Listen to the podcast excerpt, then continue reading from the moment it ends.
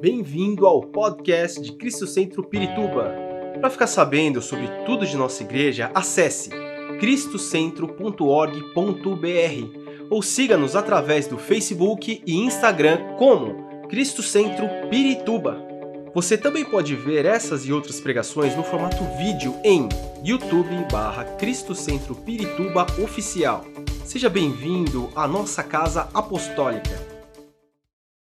Quero falar hoje sobre um. Eu quero ler que você abra sua Bíblia em Mateus capítulo 5, versículo 14 ao versículo 16. Mateus capítulo 5, versículo 14 ao 16. E o tema que eu quero trabalhar hoje é: Vocês são a luz do mundo. Diga, eu sou a luz do mundo. Entenda uma coisa: você não tem a luz, você é a luz. E isso que nós vamos entender. O Senhor está dizendo, vamos ler: vocês são a luz do mundo. Ele não está dizendo vocês têm a luz do mundo, vocês são a luz do mundo. Vocês não têm a luz, vocês são. Não se pode esconder uma cidade construída sobre um monte. E também, ninguém acende uma candeia e a coloca debaixo de uma vasilha pelo contrário, coloca-a no lugar apropriado e assim ilumina todos que estão na casa. Assim brilhe a luz de vocês diante dos homens, para que vejam as suas obras, as suas boas obras, e glorifiquem o Pai de vocês, que está nos céus. Eu sempre ensinei que quando Jesus está falando sobre ser o sal da terra e a luz do mundo. Ele está ensinando isso ah, no importante Sermão da Montanha, nos capítulos 5, 6 e 7 de Mateus. Ele fala, em primeiro lugar, sobre, ele está falando, em primeiro lugar, sobre o caráter do povo do reino, e em segundo lugar, ele está falando sobre a influência do povo do reino. No Sermão do Monte, Jesus não está falando a qualquer um, ele está falando aos seus discípulos. Ele está com seus discípulos e ele está falando diretamente a eles. Ah, ele diz aos discípulos: Vocês são a luz do mundo. Ele, não, ele diz: Vocês são a luz. Ele não diz: Vocês são as luzes. Presta atenção que é importante. Por quê? Porque ele está falando do reino. Ele, ele está, ao mesmo tempo, ele está falando de uma unidade. Não está falando de apenas de uma pluralidade. Ele, ele não disse vocês são as luzes do mundo, vocês são a luz. Isso se refere à igreja. A igreja, que somos nós, logicamente. Que somos nós. Se eu exerço influência se eu exerço influência, eu provoco transformação. Amém? Amém. Se eu exerço influência, vou repetir, eu provoco transformação. Quero falar sobre um homem.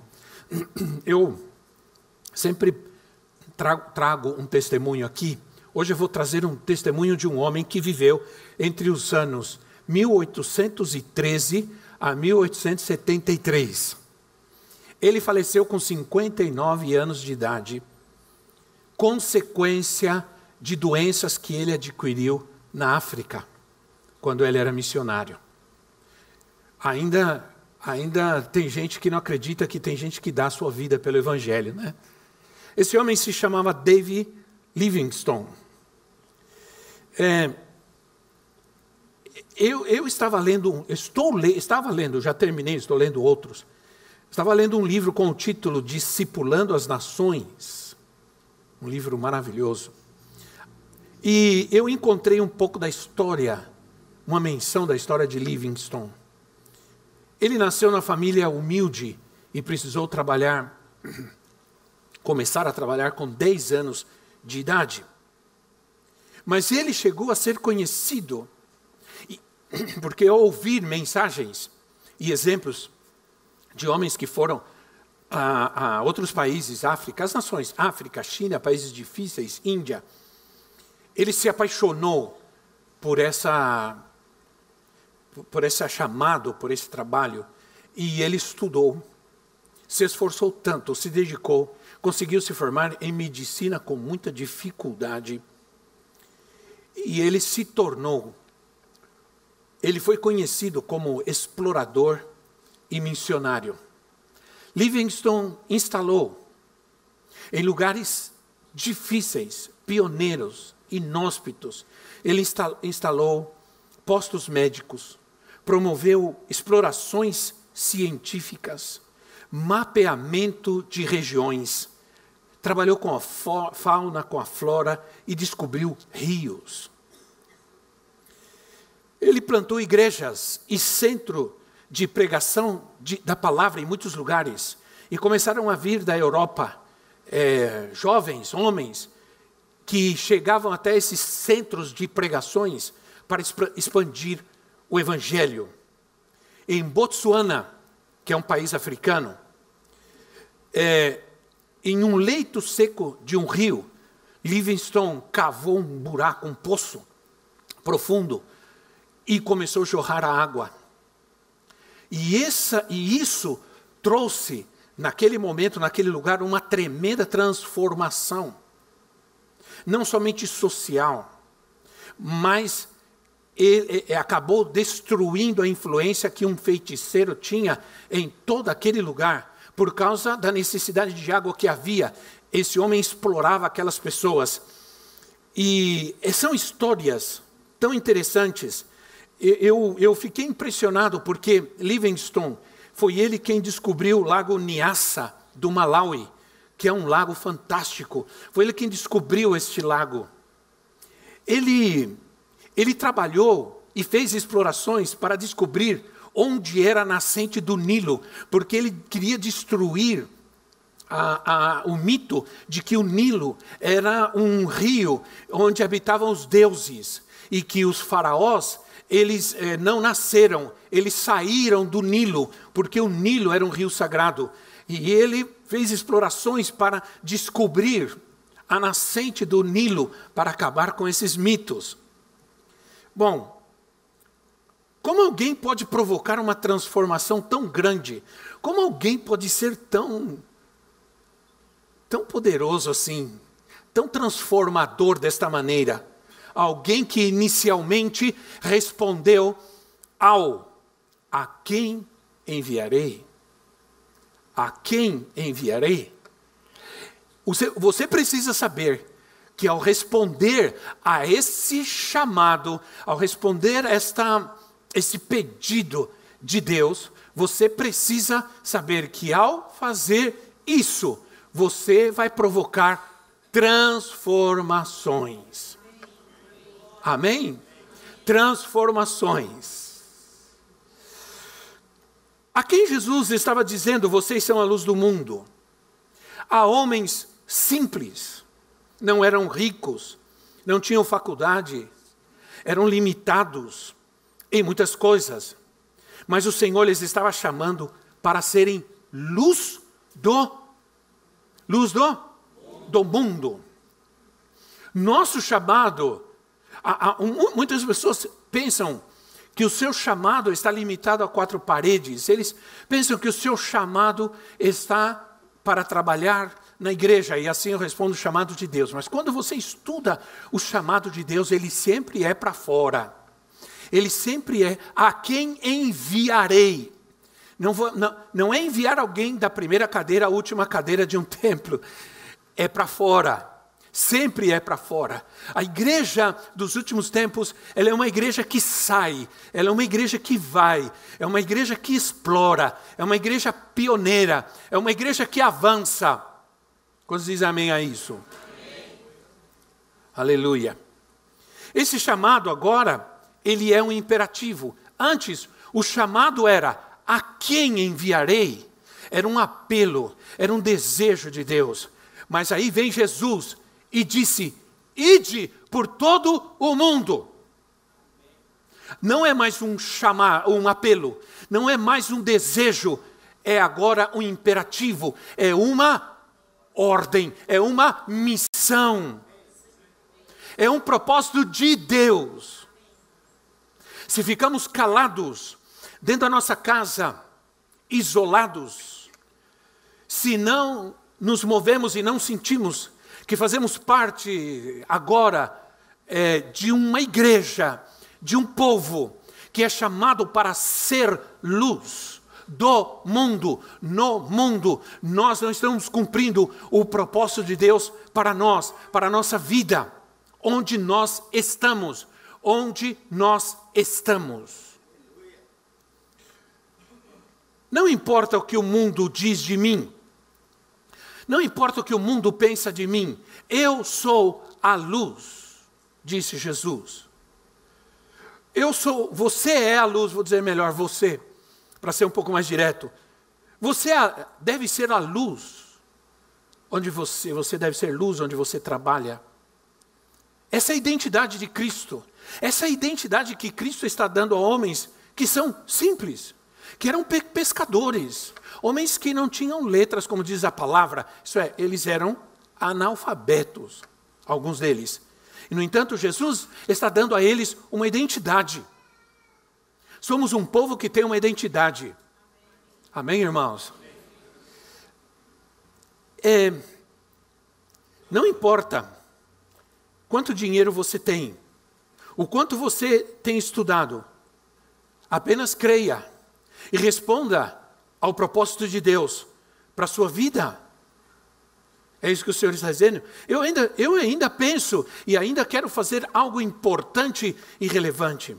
Eu não quero ir à África apenas para, para, para é, praticar um assistencialismo. Não. Eu não quero ir à África para levar um dinheiro e dar um dinheiro para um, para um projetinho aqui, outro projetinho ali, não. Eu quero fazer algo importante. Algo que no futuro é, seja relevante para aquelas pessoas e traga algum, alguma transformação naquele lugar. E você pode fazer parte disso. Todas as ofertas que eu tenho recebido para a África, elas estão guardadas devidamente, muito bem cuidadas. Obrigado, irmãos. Continuem, que Deus toque no seu coração, porque eu estou juntando esse dinheiro para cumprir um projeto que Deus tem colocado no meu coração, que parou com a pandemia, que é fazer o quê? Que não é apenas fazer assistencialismo, porque a gente vai lá amanhã, dá o pão, dá o alimento, compra alguma coisa, supre alguma necessidade, mas a gente vem embora e a necessidade continua. Nós cremos que a transformação, ela não vem apenas trazendo dinheiro ou fazendo ou construindo alguma coisa. No passado, é, missões, missões estrangeiras construíram grandes projetos em Moçambique, no Malawi, é, grandes projetos, escolas, orfanatos é, e outras coisas. Mas eu vi esses projetos totalmente deteriorados. Por quê? Porque essas pessoas não puderam permanecer lá para cuidar daquilo e entregaram nas mãos de pessoas que não souberam trabalhar, que não tinham carinho, não tinham chamado, não tinham disposição, não tinham condições, porque não estavam preparados. Então, o que Deus colocou no meu coração é estabelecer um projeto e pegar gente como Jesus, pe pegou pescadores, olhou para eles, homens simples, e disse: Vocês, vocês agora vão ser pescadores de homens. Vocês vão fazer algo importante que vai transcender os tempos, os, os anos, os séculos. O que vocês vão fazer aqui hoje, o que eu vou fazer através da vida de vocês, vai transformar o mundo. Aleluia. E o que Deus colocou no meu coração é poder levantar esse projeto e começar a preparar, a discipular homens, jovens. Eu já liguei ao pastor e disse: Pastor, eu quero me reunir com homens jovens, com moças e moços jovens, porque eu quero preparar eles para um futuro poderoso para Moçambique, para a África. Claro que isso exige recursos. Construir, já temos o terreno, já temos o projeto pronto. Alguém nos pagou o projeto, 3 mil dólares, um projeto pronto, mas a pandemia parou tudo, eu não pude continuar, mas agora nós vamos voltar. Em nome de Jesus. E a pessoa que prometeu para mim, eu estava até preocupado, a pessoa, o empresário que prometeu o, o projeto, ele me disse, a última vez que estive no Paraguai, ele disse: Olha, aquele, aquilo que eu prometi ainda está de pé. Quando você começar o projeto, eu, vou, eu, eu, eu trago todos os recursos. Logicamente é muita coisa, mas é uma grande coisa. Mas só, irmãos, que há grandes conflitos hoje. Ao norte de Moçambique, há conflitos armados, conflitos religiosos. Os radicais religiosos estão atacando as igrejas, matando pastores. E agora também o pastor João Muxogo me mandou um vídeo na África do Sul. Ele disse, apóstolo, olha África do Sul, porque é, Moçambique, em Maputo, a capital, é bem pegado, uma hora e meia você está na África do Sul. É bem pegado a África do Sul, são oito horas de veículos até, até a capital da África do Sul, que é Joanesburgo. É, está acontecendo também ataques radicais às igrejas. Entraram numa igreja, parecia, é, parece ser uma igreja evangélica, com bancos ainda, uma igreja bem antiga. Homens armados entraram e atiraram e mataram várias pessoas dentro da igreja na hora de um culto. Então nós precisamos fazer alguma coisa. Nós precisamos fazer alguma coisa. Livingston foi mordido por leão. Livingston ficou doente várias vezes. Livingston foi atacado por por lugares difíceis, é, agredido e, e tudo. Morreu com 59 anos de idade, mas ele foi uma luz que brilhou poderosamente nesse mundo. Eu já passei dos 59, graças a Deus. Né? Então, creio que pelo menos eu possa começar uma transformação, para que no futuro muita gente fique melhor, viva melhor nesses. Porque nós sabemos. Por, aí você me fala, mas por que, apóstolo, você não vai para lá e constrói um hospital, uma. uma, uma para quê? Se eu não posso estar lá, eu posso preparar gente, porque o que transforma, o que transforma uma sociedade, o que transforma uma necessidade, o que traz a bênção, o que traz a prosperidade é o Evangelho de Cristo é o Evangelho de Cristo, não é uma ONG, não é uma organização tal, não é a política, é o Evangelho de Cristo, é o reino de Deus. Mas aí o Senhor, no texto que nós lemos, ele diz assim: vocês são a luz do mundo e não se pode esconder uma cidade construída sobre um monte. Vamos falar um pouco sobre isso. A ilustração que o Senhor usou foi de uma cidade sobre um monte. Não é uma questão de ser uma luz individualmente. Quando Jesus olha, fala isso, provavelmente Jesus estava olhando para uma cidade que ficava em uma colina, e essa cidade, à noite, ela, ela, ela era iluminada, embora a iluminação não a iluminação não fosse tão forte, era a iluminação mais que tudo das casas, mas se podia ver a cidade de qualquer lugar, porque na escuridão se podia ver aquela luz que brilhava sobre o monte. Só podemos ser luz verdadeiramente quando estamos unidos e vinculados com a igreja. Essa ideia de que posso ser que posso ser um explorador é, voluntário sem, sem estar ligado a ninguém, a nada. Isso não é bíblico. A, a, igreja é o nosso quartel general, a igreja é o corpo, é o lugar de onde nós saímos e voltamos. Não existe itinerância, não, não, nunca serei luz do mundo como itinerante. Não existe chamado, não existe ministério itinerante. Por isso Jesus não diz vocês, você é, vocês são as luzes do mundo. Ele diz você é a luz do mundo, porque você está inserido na cidade que brilha, na cidade que tem luz, que está sobre o monte, que é a igreja. Que é a igreja. Toda espiritualidade individualista é um câncer. O maior perigo para a igreja não são os vírus lançados pelo maligno, mas são os cânceres produzidos dentro de nós mesmos. Porque o câncer é uma célula, é, são células do corpo que se importam apenas, apenas consigo mesmas. E elas ficam e elas permanecem ali trabalhando em função para destruir as outras células. Elas vão destruir as outras células porque elas não trabalham em função do corpo, elas trabalham em função de si mesmas, para si mesmas.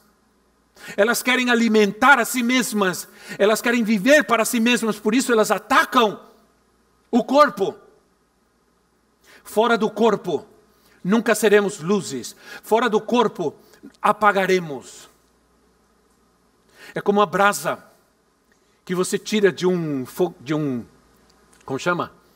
De um fogareiro, de um, sei lá. Você vai lá, tira aquela brasa, põe para fora. Enquanto ela está lá, ela é vermelha, ela aquece, ela está fazendo algo. Quando você tira, ela brilha. Quando você tira ela de lá, acabou. As pessoas têm muita dificuldade, às vezes, para entender isso. É, a verdadeira espiritualidade não é uma questão individualista, mas do corpo. Do corpo. Diga comigo, do corpo. Nós somos o corpo de Cristo. Amém, irmãos? Diga, eu sou corpo. Diga quem está ao seu lado, você é o corpo. Aleluia. Nós não dizemos que os nossos ouvidos são saudáveis e que os nossos olhos são bons. A saúde é uma questão que envolve todo o corpo. Se nós nos separarmos da igreja local, ou se participamos de uma igreja doente, não podemos ser sal da terra e luz do mundo apropriadamente. Somos gente solitárias, itinerantes, que andam por aí porque querem viver a sua própria conta. Eu fico assustado quando alguém coloca na, no seu ministério, no, na sua igreja, na, não sei, na sua denominação, uma placa enorme e coloca a sua foto assim. Eu digo, meu Deus, o que, que é isso? Né? De quem é a igreja? De quem deve ser a cara da igreja? De quem? De alguém com um chapelão desse tamanho? De quem? A cara da igreja tem que ser de Cristo. Porque se eu sou o corpo, quem é a cabeça? Quem é a cabeça? Cristo. Quando eu cheguei em Guatemala, isso é interessante. E quando nós chegamos em Guatemala em 1988, Cristo Centro é, ficava num shopping. Por isso, por isso a igreja chamou Cristo Centro. Ficava num centro comercial. No centro da cidade de Guatemala, no centro da cidade, num centro comercial, e aí, isso foi também, porque a ideia, é, a visão que teve o apóstolo Norma foi um centro evangelístico, é, um centro evangelístico, onde Cristo seja o centro, no centro da cidade, num centro comercial, Cristo centro. Então, hoje eu, eu fiz diferente, eu, porque alguém me pergunta por que Cristo centro? Eu digo, porque Cristo é o centro da história, a história está dividida em antes de Cristo e depois de Cristo, porque Cristo é o centro da Bíblia. O Antigo Testamento é antes de Cristo e o Novo Testamento é Cristo. E porque Cristo é o centro da vida. Amém? Aí você já sabe como explicar para alguém por que Cristo é centro. Mas por que, eu estou falando sobre isso? Porque quando nós chegamos, aqui, aqui, é, eram duas ou três lojas que foram separadas, ali era a igreja, e tinha uma, uma bola redonda, assim, um desenho redondo, sei que a profetisa lembra, redonda, e era o rosto de Cristo.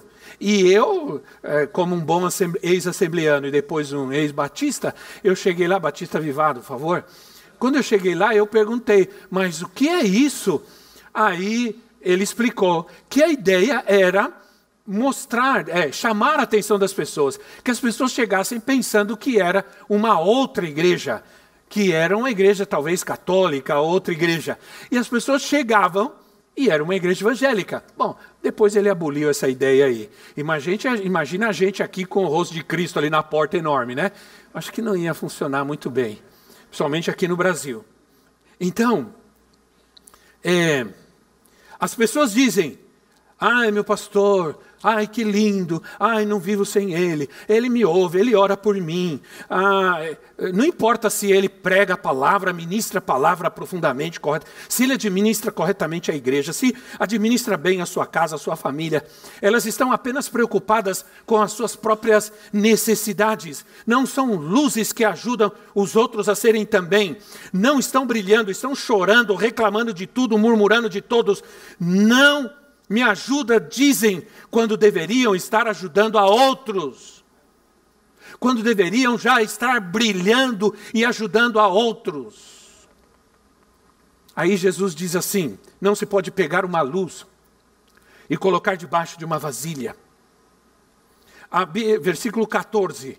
Não se pode pegar uma luz e esconder debaixo de uma caixa. De, a palavra aí, na verdade, por exemplo, eles assim, alqueire. Alqueire, para nós, é, tem dois significados. Alqueire significa uma medida agrária e também significa um cesto ou uma caixa. Também. É, tantos alqueires significa uma medida. O que seria esse cesto ou caixa que esconde a luz? Seriam as preocupações da vida? Principalmente as preocupações da vida, que cobrem essa luz, que abafam essa luz e não permitem que ela cresça, que ela avance, que ela brilhe, que ela traga que ela traga calor, que ela traga verdade, que ela se disperse e elimine as trevas.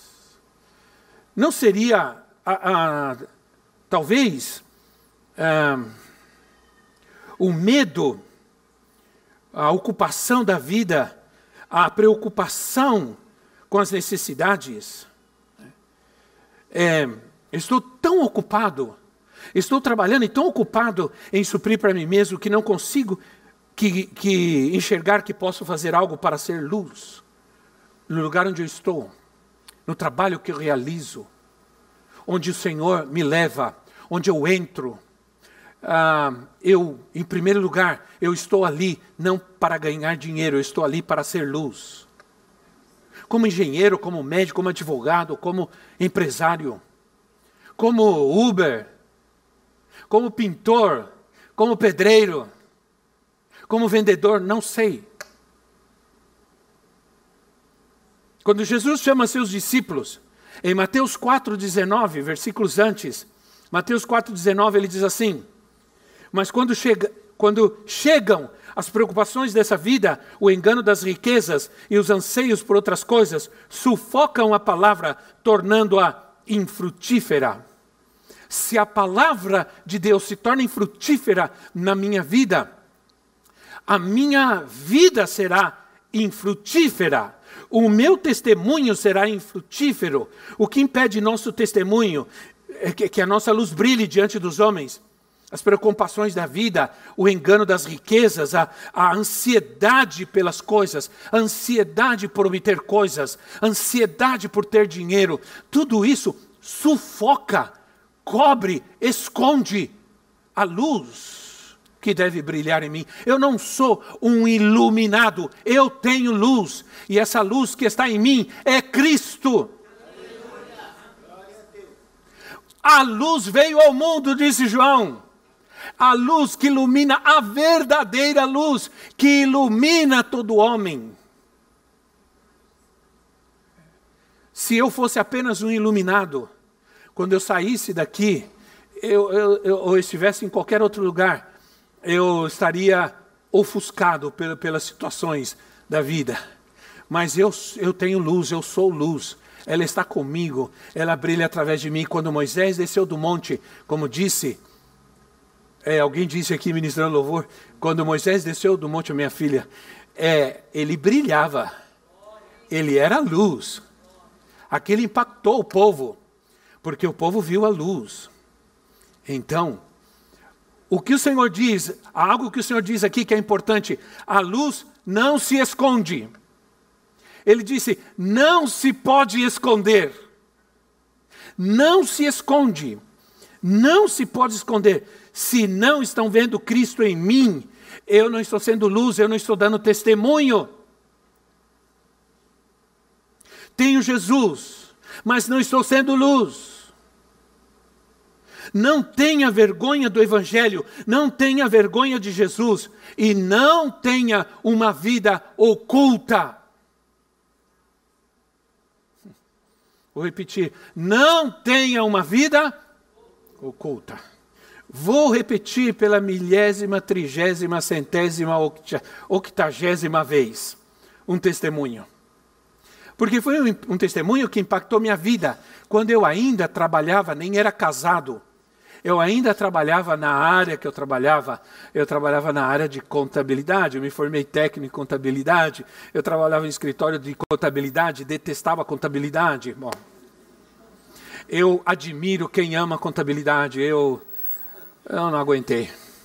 Um dia eu peguei todos os livros, minha máquina de calcular, todos os meus balanços e livros, cheguei no escritório e falei: toma aqui.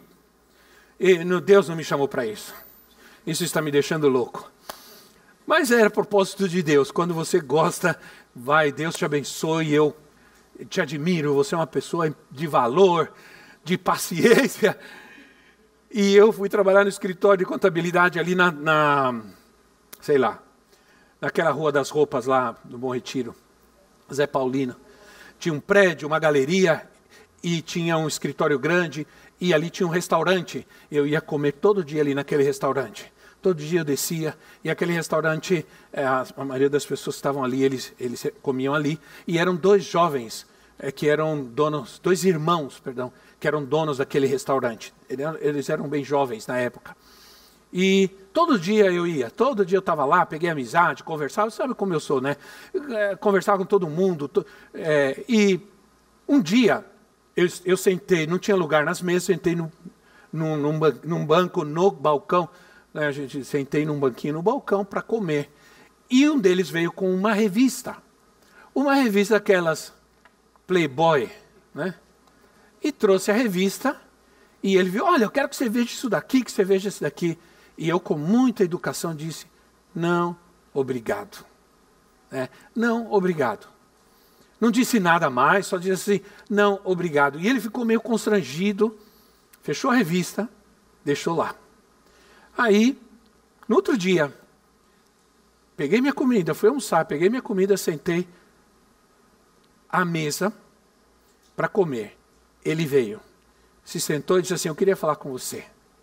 E ele disse assim, e algo que ele disse, para mim aquilo foi transformador na minha vida por muitos e muitos anos até hoje. Ele disse assim: Eu tenho te observado eu quero que você entenda uma coisa: estão te observando. Estão vendo. Estão vendo.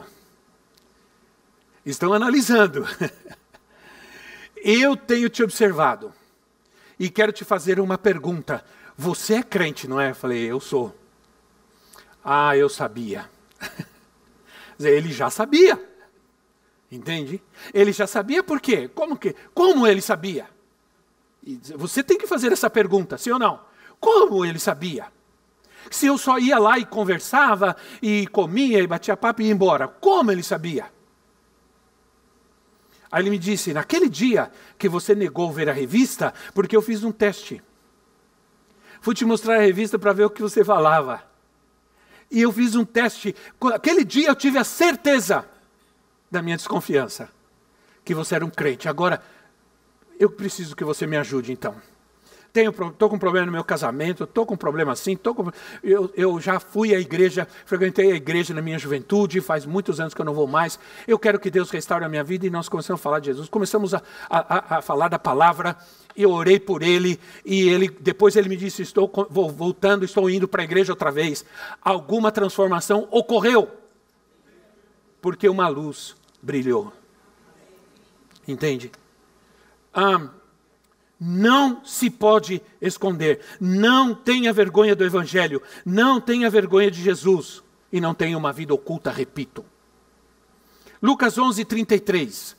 Se referindo ao mesmo texto, se referindo à mesma coisa, Jesus diz assim: Ninguém acende uma candeia e a coloca em lugar onde fica escondida ou debaixo de uma vasilha. Pelo contrário, coloca-a no lugar apropriado para que os que entram possam ver a luz.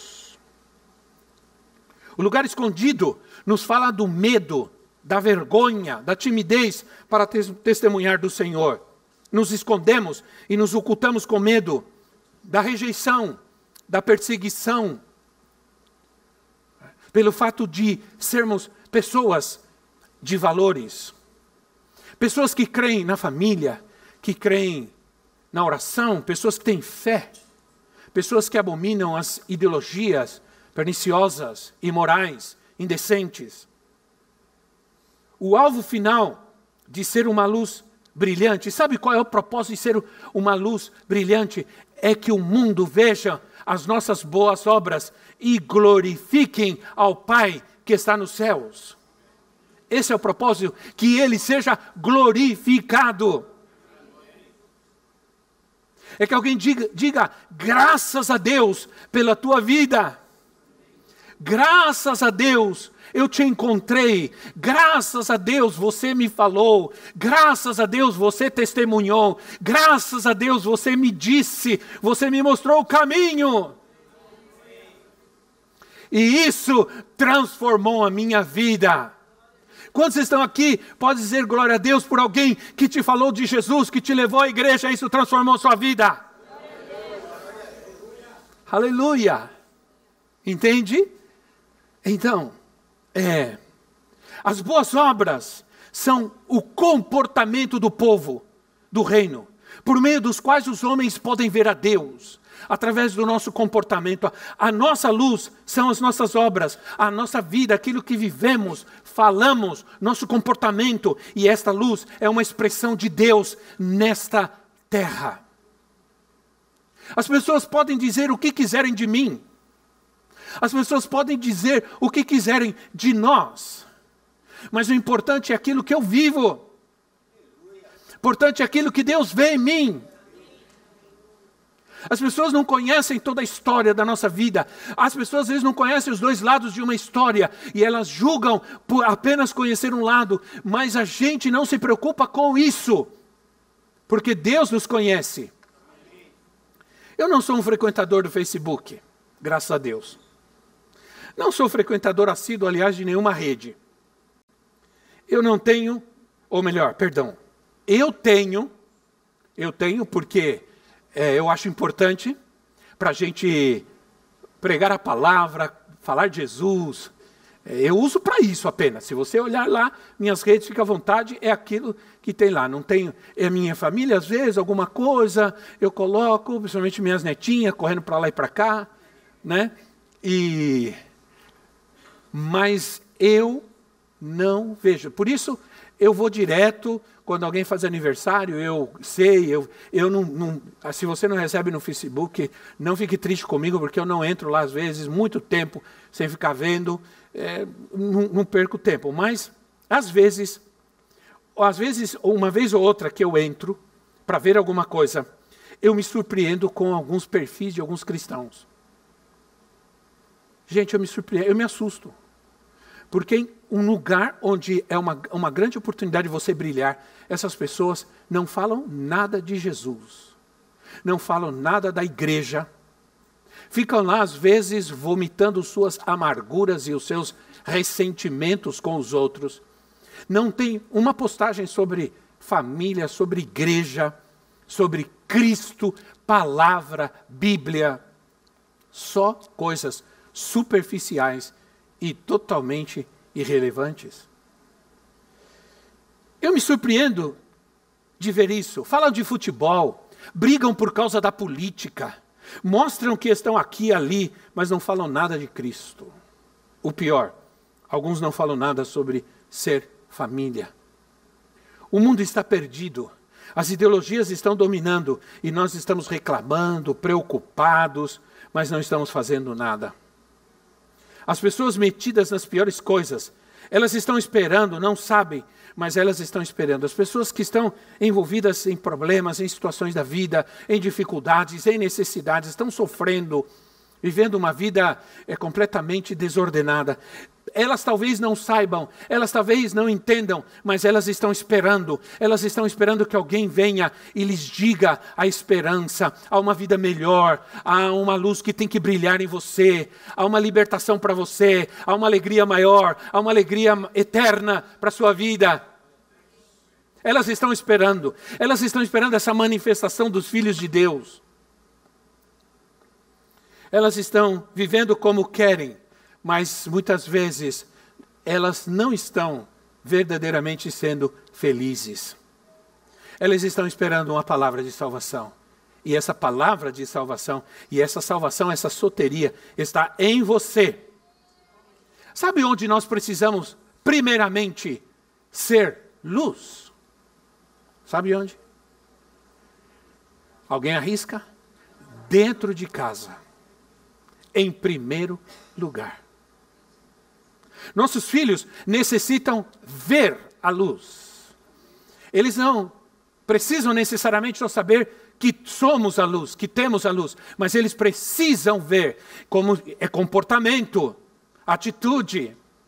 Eles precisam ver, eles precisam enxergar todos os dias, porque eles vão enxergar todos os dias nossa vida dentro de casa, não aquela na igreja, onde levantamos as nossas mãos e damos glória a Deus não aquela na igreja onde nós vamos e todos nos amam e todos acham que somos as, as pessoas mais maravilhosas do mundo, mas aquela que vivemos dentro da nossa casa. Na igreja nós somos bons e santos. Abraçamos e beijamos a todos e levantamos nossas mãos e cantamos, mas em casa somos trevas. Somos trevas. O pastor fez aniversário.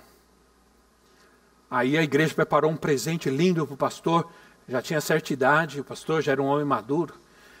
Comprou um presente grande e chamou alguns para orarem por ele. E, e, e chamou sua mulher para ficar do lado. E alguns outros líderes do lado também cercaram. E ele assim: agora vamos orar pelo anjo da igreja. E a mulher murmurou: e o demônio lá de casa. Eu não sei, ele estava em algum lugar, deve ser verdade. Os primeiros, os primeiros a precisar evangelizar hoje, e nós tivemos um seminário maravilhoso aqui, irmãos, que foi aquilo, foi muito importante. Nós aprendemos muito, uma nova, um novo tempo, uma nova ação para nós com as nossas crianças.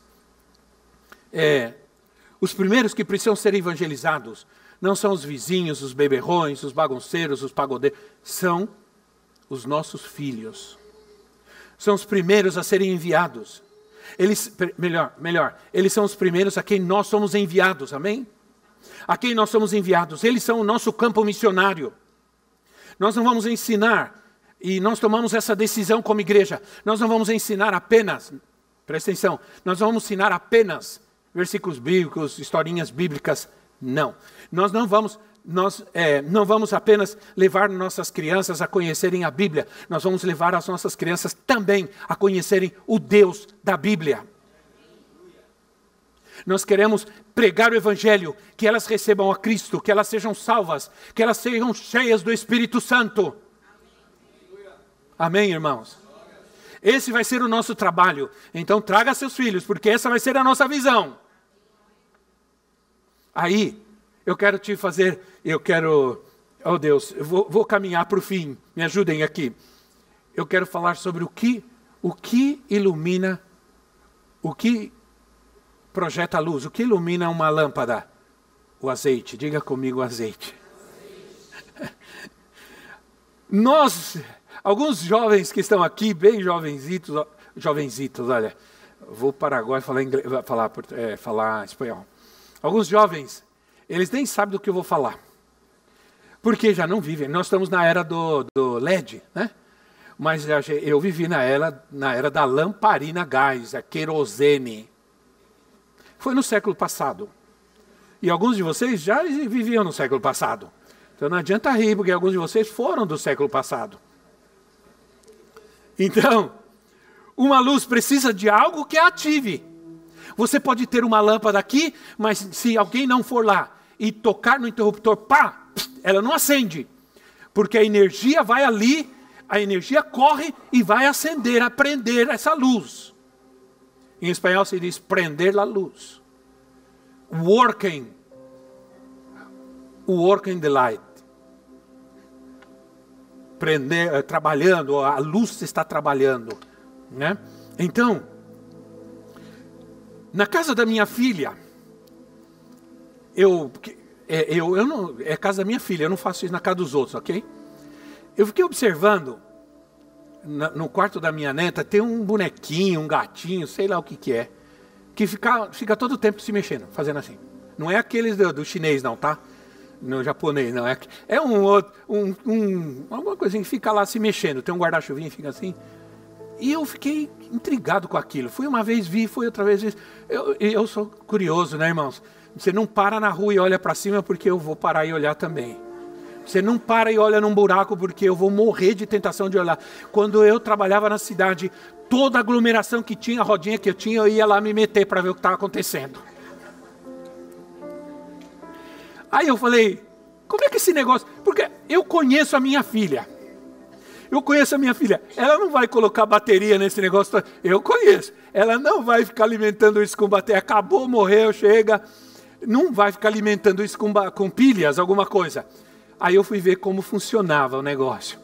Ele tem uma pequenina plaquinha de luz, de captação de luz. Luz solar e qualquer tipo de luz.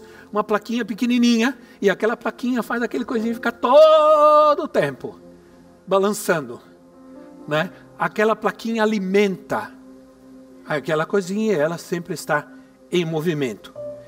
E quando eu estava preparando essa palavra, eu me lembrei disso. Me lembrei disso. A lamparina da minha infância. Durante alguns anos nós crescemos numa casa onde não tinha luz.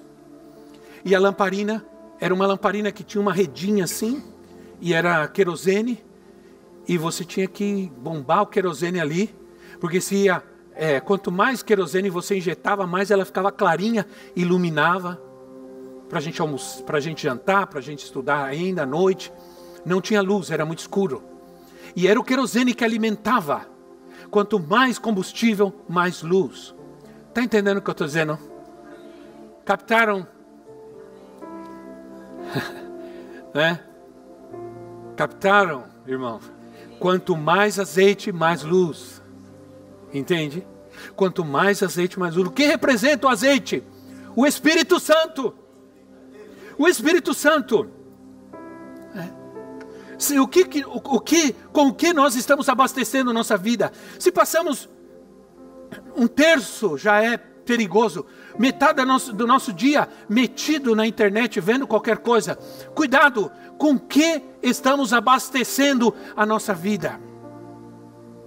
Um dos significados de lâmpada na Bíblia é que ela representa, lâmpada representa o nosso espírito.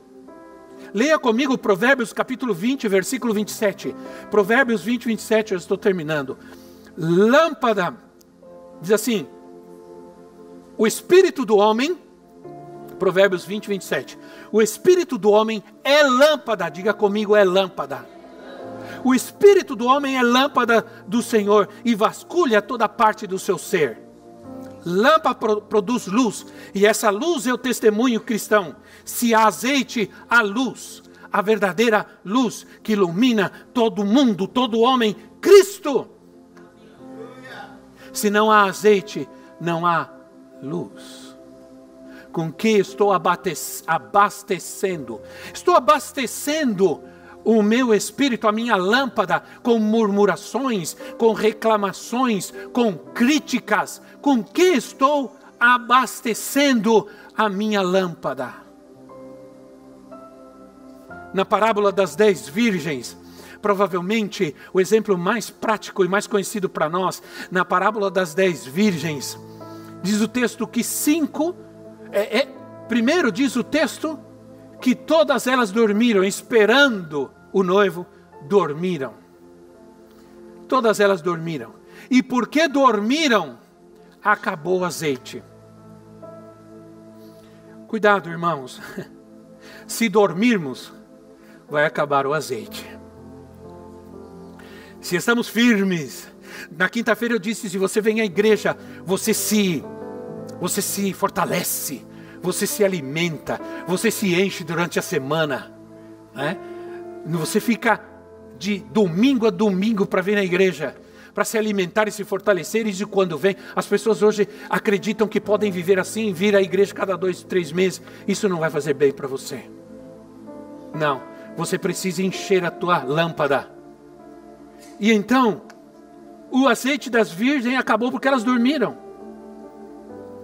Vai acabar o azeite se a gente dormir. Desperta, minha gente. Aleluia. Desperta tu que dormes, diz a palavra. Então os tempos são tempos de despertamento. Amém? Nós acabamos de cantar, queremos esse avivamento aqui. Eu quero, quantos querem esse avivamento na sua vida? Esse avivamento nos empurra para perto de Cristo, nos empurra para a palavra, nos empurra para, para o testemunho, nos empurra para a igreja. Por isso é que foi dito, Efésios 5,14: Desperta, ó tu que dormes, levanta-te entre os mortos, e Cristo resplandecerá sobre ti. Na verdade, a luz vai resplandecer em mim. E quando o mundo me ver, vê a Cristo. Aleluia. Quantos dizem amém a isso? Quantos dizem amém a isso ao Senhor? Louvado seja Deus. Vamos nos colocar em pé.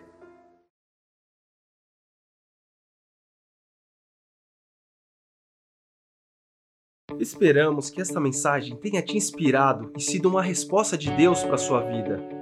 Quer saber mais sobre Cristo Centro Pirituba? Siga-nos nas redes sociais no Facebook, Instagram e YouTube, ou visite nosso site em cristocentro.org.br.